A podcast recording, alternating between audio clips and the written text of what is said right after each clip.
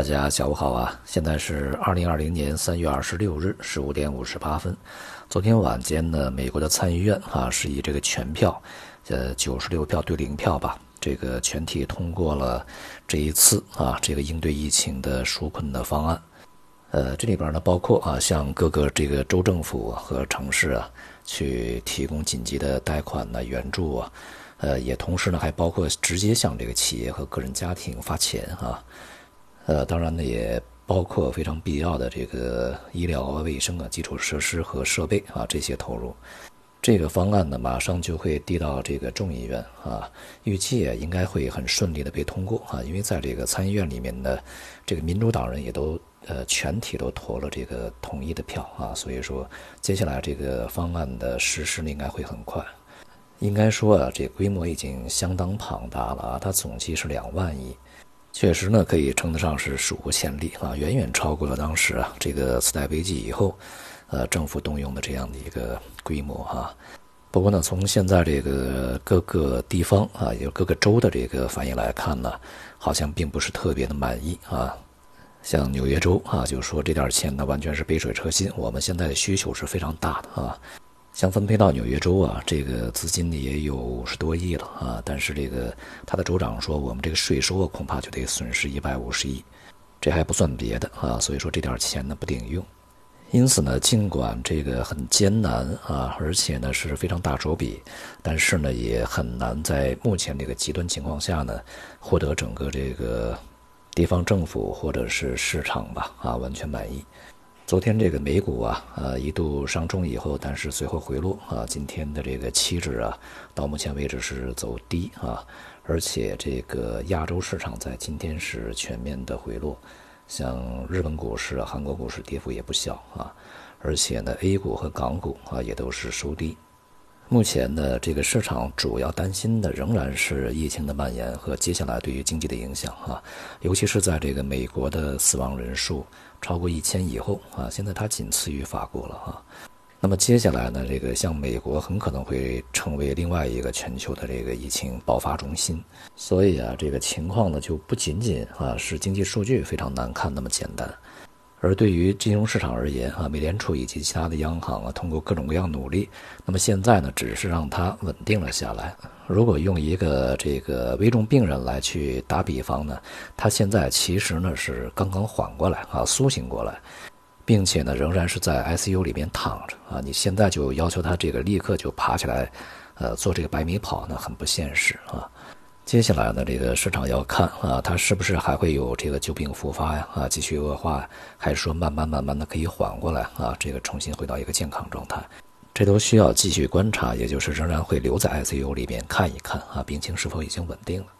呃，因此我们昨天讲啊，这个市场这信心呢，还是需要有段时间才会恢复啊，而且呢，对于整个市场的这个反弹呢，也不要抱有太过高的期望值。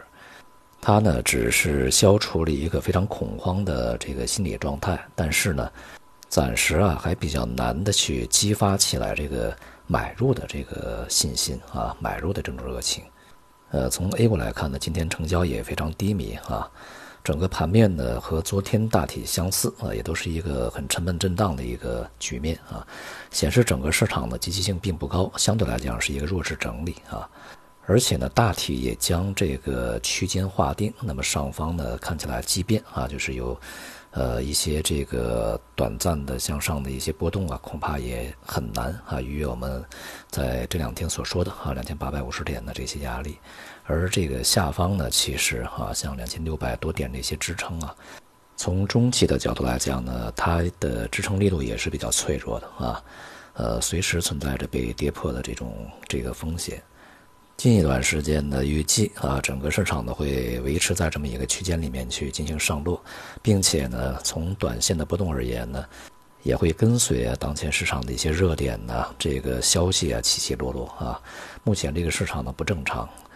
每天呢各种各样的新消息啊，这个新动态都有，呃，市场的心情呢也是一会儿欢喜一会儿忧啊。但是总体来讲呢，都是保持一个比较谨慎的状态。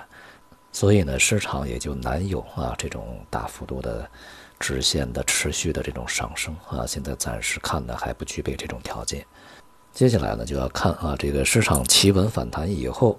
呃，是否有一些非常呃振奋人心的这个鼓舞人士气的一些信息出现？呃，主要呢是与疫情相关啊。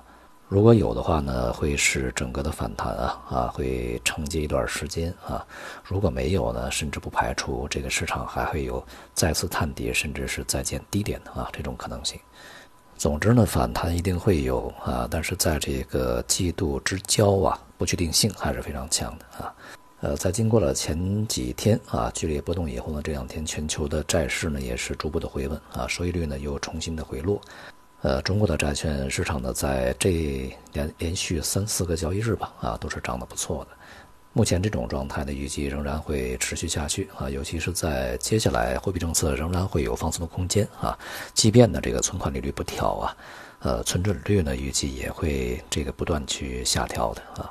而大宗商品呢表现相对来讲普遍是低迷的啊，除了少数品种以外。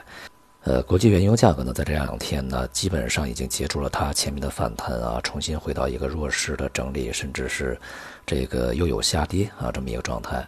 在这两天呢，这个美国的国务卿蓬佩奥啊和这个沙特的国王啊进行会谈，就是呼吁沙特吧，这个时候应该负起责任，挺身而出啊，为维护整个全球的油价呀，做出自己应有的这个贡献啊。但是现在的问题在于啊，如果你美国不减产不减产，那么叫俄罗斯和沙特去减产，而显然嘛，这种学雷锋的行为啊，怎么可能会在中国以外的地方出现呢？因此呢，目前呢，这个油价的低迷状态恐怕还会持续，甚至呢，恐怕还会有再次破低啊这种可能性。而其他的这个大宗商品呢，无论是基础金属啊、黑色呀，还是化工啊，今天表现的也都是大多比较疲软吧。部分品种呢，也由于啊是一些这个关闭厂矿啊、无法运输啊这种原因呢，出现了极端的这种上涨行情啊。所以在目前这个极端形势下面的金融市场，也会经常出现这种极端的这个事情啊。总的来说呢，机会不多啊，风险不少。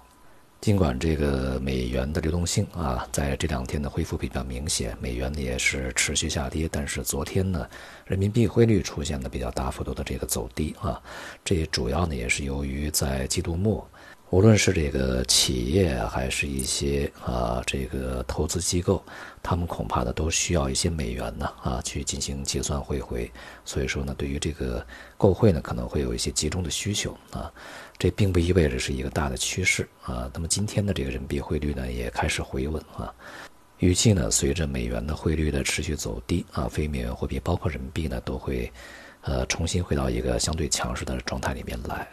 总体来讲呢，全世界都在努力啊，无论是对疫情的这个措施，还是对经济的措施呢，现在都是很使劲儿啊。在可见的未来呢，一定会发生作用啊，但是在当下呢，恐怕市场还没有那么快的啊，就会从这个惊慌失措里面就。立即的啊，反过神来，重新又变得积极啊！现在恐怕还不会啊，因此呢，仍然是先躲避危险，然后再说机会啊。危险还没有逼过去，这个机会恐怕就更难去抓了啊！好，今天就到这里，谢谢大家。